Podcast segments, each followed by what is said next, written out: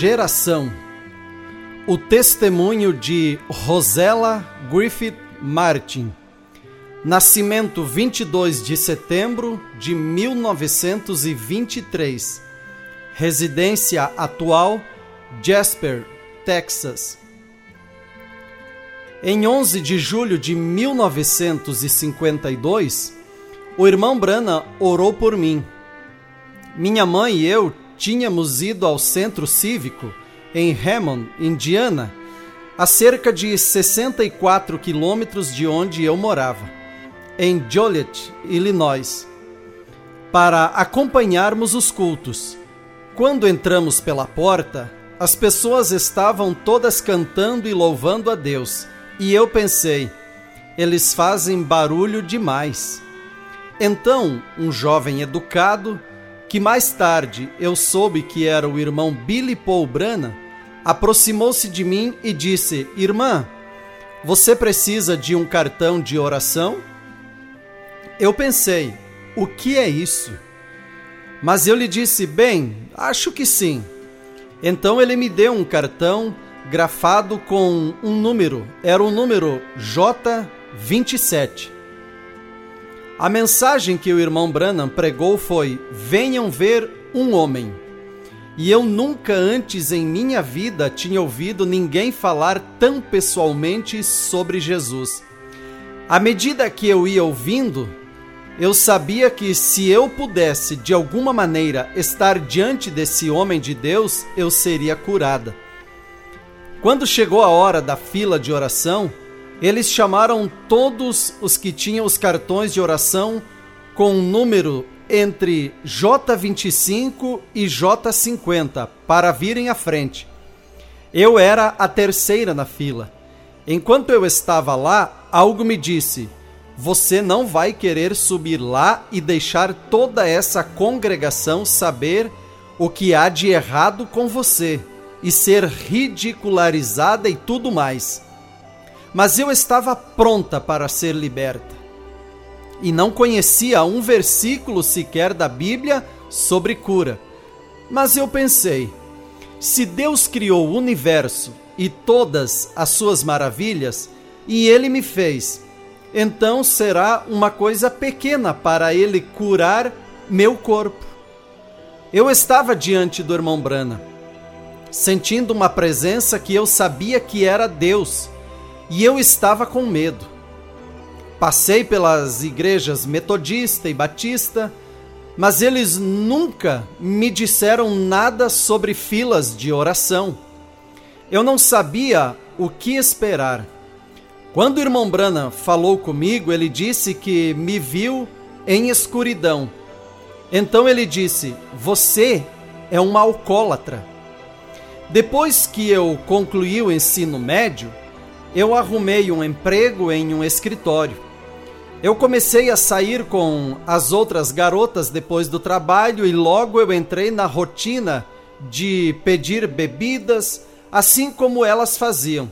O álcool nunca pareceu representar um problema para os outros, ou pelo menos era o que parecia. Mas esse não era o meu caso. Isso logo se tornou uma obsessão. Eu bebia em excesso, mas nunca me tornei imoral. Eu percebi que algo tinha tomado posse da minha vida, algo que eu não podia controlar. Fiquei temerosa de que poderia perder minha sanidade mental e eu ficaria confinada. Quando tudo o que eu queria era ser livre e feliz.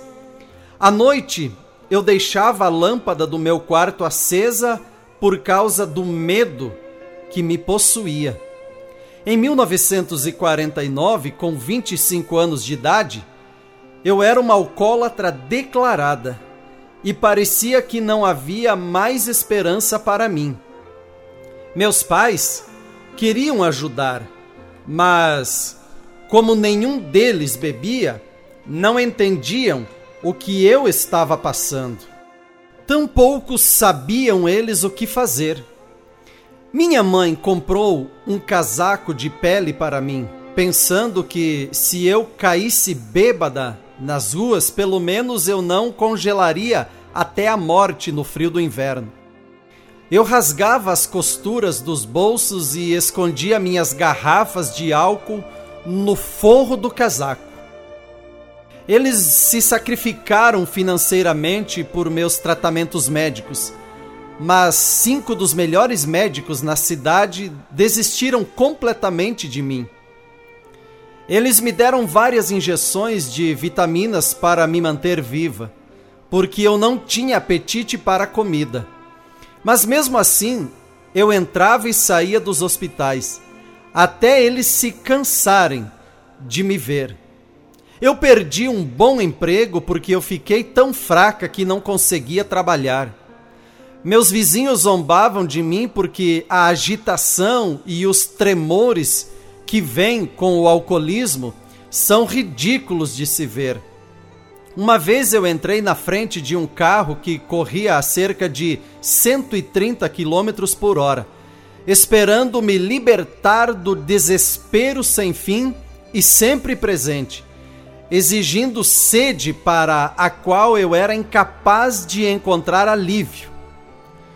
O carro passou a poucas polegadas de mim e em minha mente eu ainda posso ouvir o cantar dos pneus do carro derrapando ao meu redor. Apesar de tudo isso, minha mãe nunca desistiu de mim. Meu pai disse a ela que eu nunca poderia mudar, mas ela disse: talvez ela não possa mudar por si mesma, mas Deus é capaz de mudá-la. Quando eu estava na minha pior condição, minha mãe me viu em uma visão com a minha Bíblia em minha frente. Ela cria que foi Deus que lhe deu essa visão. E ela agarrou-se nisso, ao invés de acreditar no que os médicos lhe diziam. Ela orava não só para que Deus me curasse e me salvasse, mas para que ele me usasse depois que eu fosse salva. Entrei para os Alcoólicos Anônimos e consegui permanecer sóbria durante nove meses. Todos os dias eu me ajoelhava ao lado da minha cama e orava: Deus, mantenha-me sóbria hoje. Eu fiquei sóbria, mas eu não estava livre. Aquele terrível desejo ainda estava lá, um desejo que mesmo os alcoólicos anônimos reconhecem que ficará arraigado em você pelo resto de sua vida. Só Cristo pode curar um alcoólatra. Havia um motorista de ônibus em Joliet que era um cristão. E ele também era um amigo da minha mãe.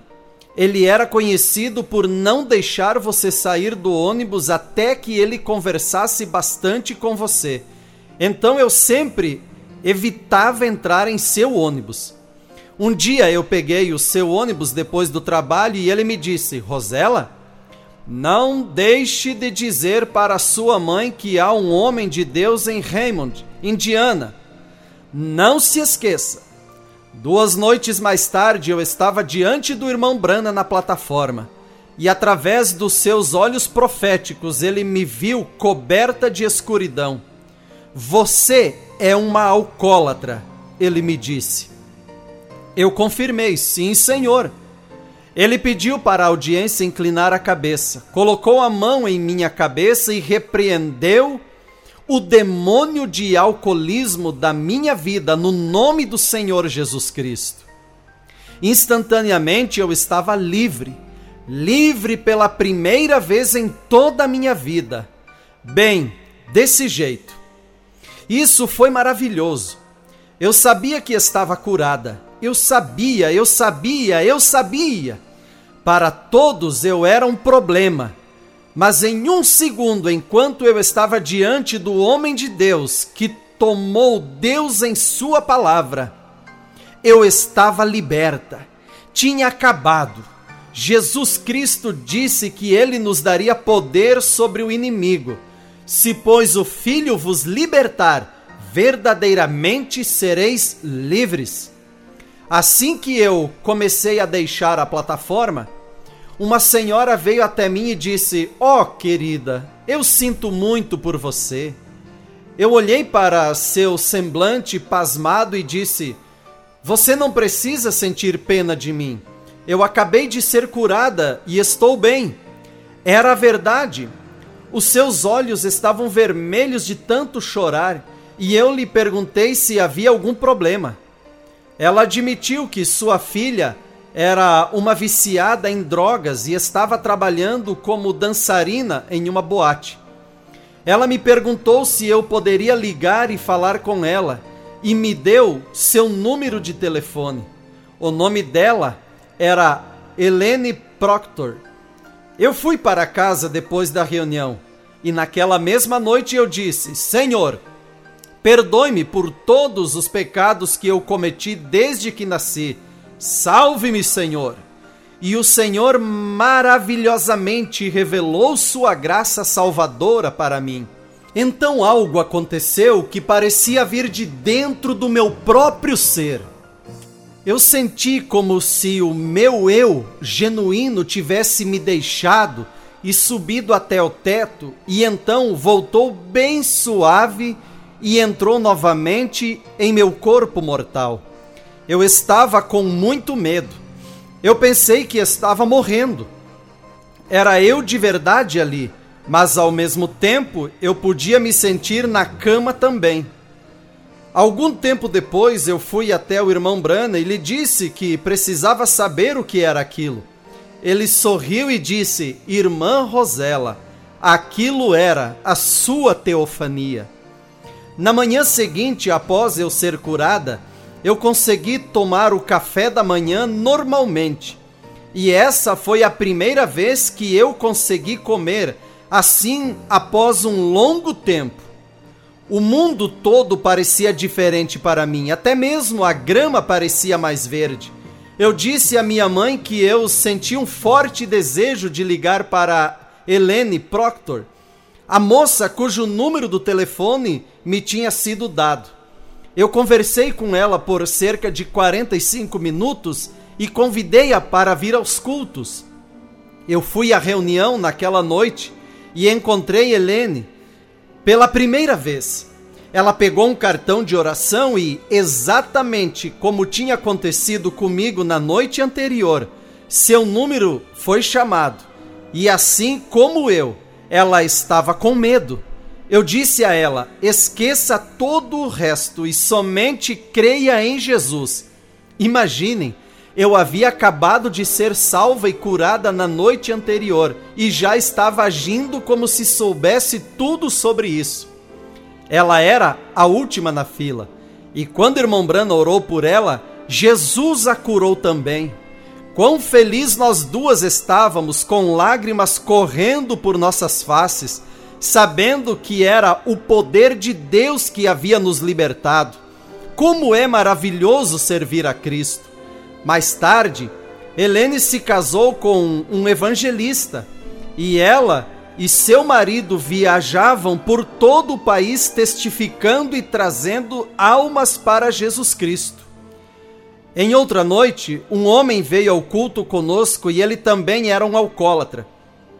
Tanto ele quanto meu pai receberam cartões de oração, mas papai não foi chamado. O outro homem foi.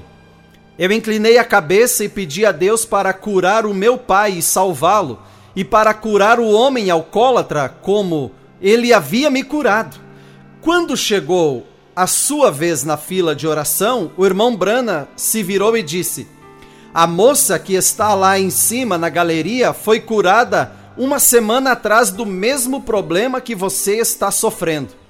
Ela está orando por você e também está orando por outra pessoa é, o seu pai, peça para que ele se levante, coloque a mão na cabeça dele e faça com que ele aceite a cura do seu ouvido e a sua salvação. No dia seguinte, uma gota de sangue estava no travesseiro do papai, onde seu ouvido foi aberto. Mais tarde, eu conduzi meu pai ao Senhor. A partir de então, eu planejava minhas férias do serviço para estar nas reuniões do irmão Brana. Eu fui a Indianápolis, Chicago, Ohio e até a Califórnia. Um dos vendedores no trabalho gostava de me ridicularizar e ele dizia: O que você vai ouvir, Rosela? Ópera? Eu dizia: Não, eu vou ouvir uma pregação. Eles sentiam pena de mim, mas eu pensava que eu é que deveria ter pena deles. Eu apenas continuei indo e nunca me esfriei. Aquelas reuniões eram todas muito boas e eu sou muito agradecida que o irmão Brana se importava tanto pelas pessoas que ele ia a muitos lugares. E ele era uma pessoa tão amável e às vezes quando as coisas se tornavam difíceis, quando ele tinha que dizer coisas fortes para as pessoas, ele colocava um pouco de graça naquilo. Para mim, ele sempre foi mais do que um homem comum. Ele era um representante de Deus para nós. A primeira vez que eu tomei a comunhão no tabernáculo Brana, eu tinha em mente que eu iria comer o pão, mas passar pelo vinho. Assim que eu me aproximei da frente da igreja, eu olhei para o irmão Brana e ele disse: Vai dar tudo certo, irmã Rosel. Eu peguei o pão e o vinho e desde então tenho tomado vinho em todas as reuniões de Santa Ceia. Isso prova que eu estou curada por beber o vinho e não suspirar por ele. Dois dias depois de me casar, eu disse algo para o meu esposo Dini sobre o Senhor. E ele começou a chorar. Ele disse: Rosela, eu quero que você me guie a Jesus Cristo. Eu disse: Vamos? e eu o guiei a Jesus. Meu marido me deu esta Bíblia e escreveu nela: Para Rosela, minha querida e amada esposa, eu te dou essa palavra impressa de nosso Senhor Jesus Cristo. Te dou isto por nenhuma outra razão, além do meu amor, porque você está sempre aqui quando eu preciso de você. Em todas as Bíblias que eu tive, eu sublinhei 2 Coríntios 5,17. Assim que, se alguém está em Cristo, nova criatura é. As coisas velhas já passaram, eis que tudo se fez novo. Eu nunca vou esquecer do irmão Brana, por ele ter trazido Jesus para mim. Ele me disse: nunca deixe de testemunhar de Jesus Cristo e por 50 anos tenho testemunhado em cultos nas prisões, em missões em lugares obscuros da cidade, igrejas, hospitais, para os meus vizinhos e para as pessoas que eu encontro na rua. Quando o irmão Brana orou por mim, ele perguntou se eu iria servir a Jesus pelo resto da minha vida. Eu disse sim, e eu estava falando sério. Minha maior alegria tem sido sair e ganhar almas para o Senhor. Quando eu for para a minha eterna casa, eu ainda estarei cantando louvores e amando-o por aquilo que ele fez por mim.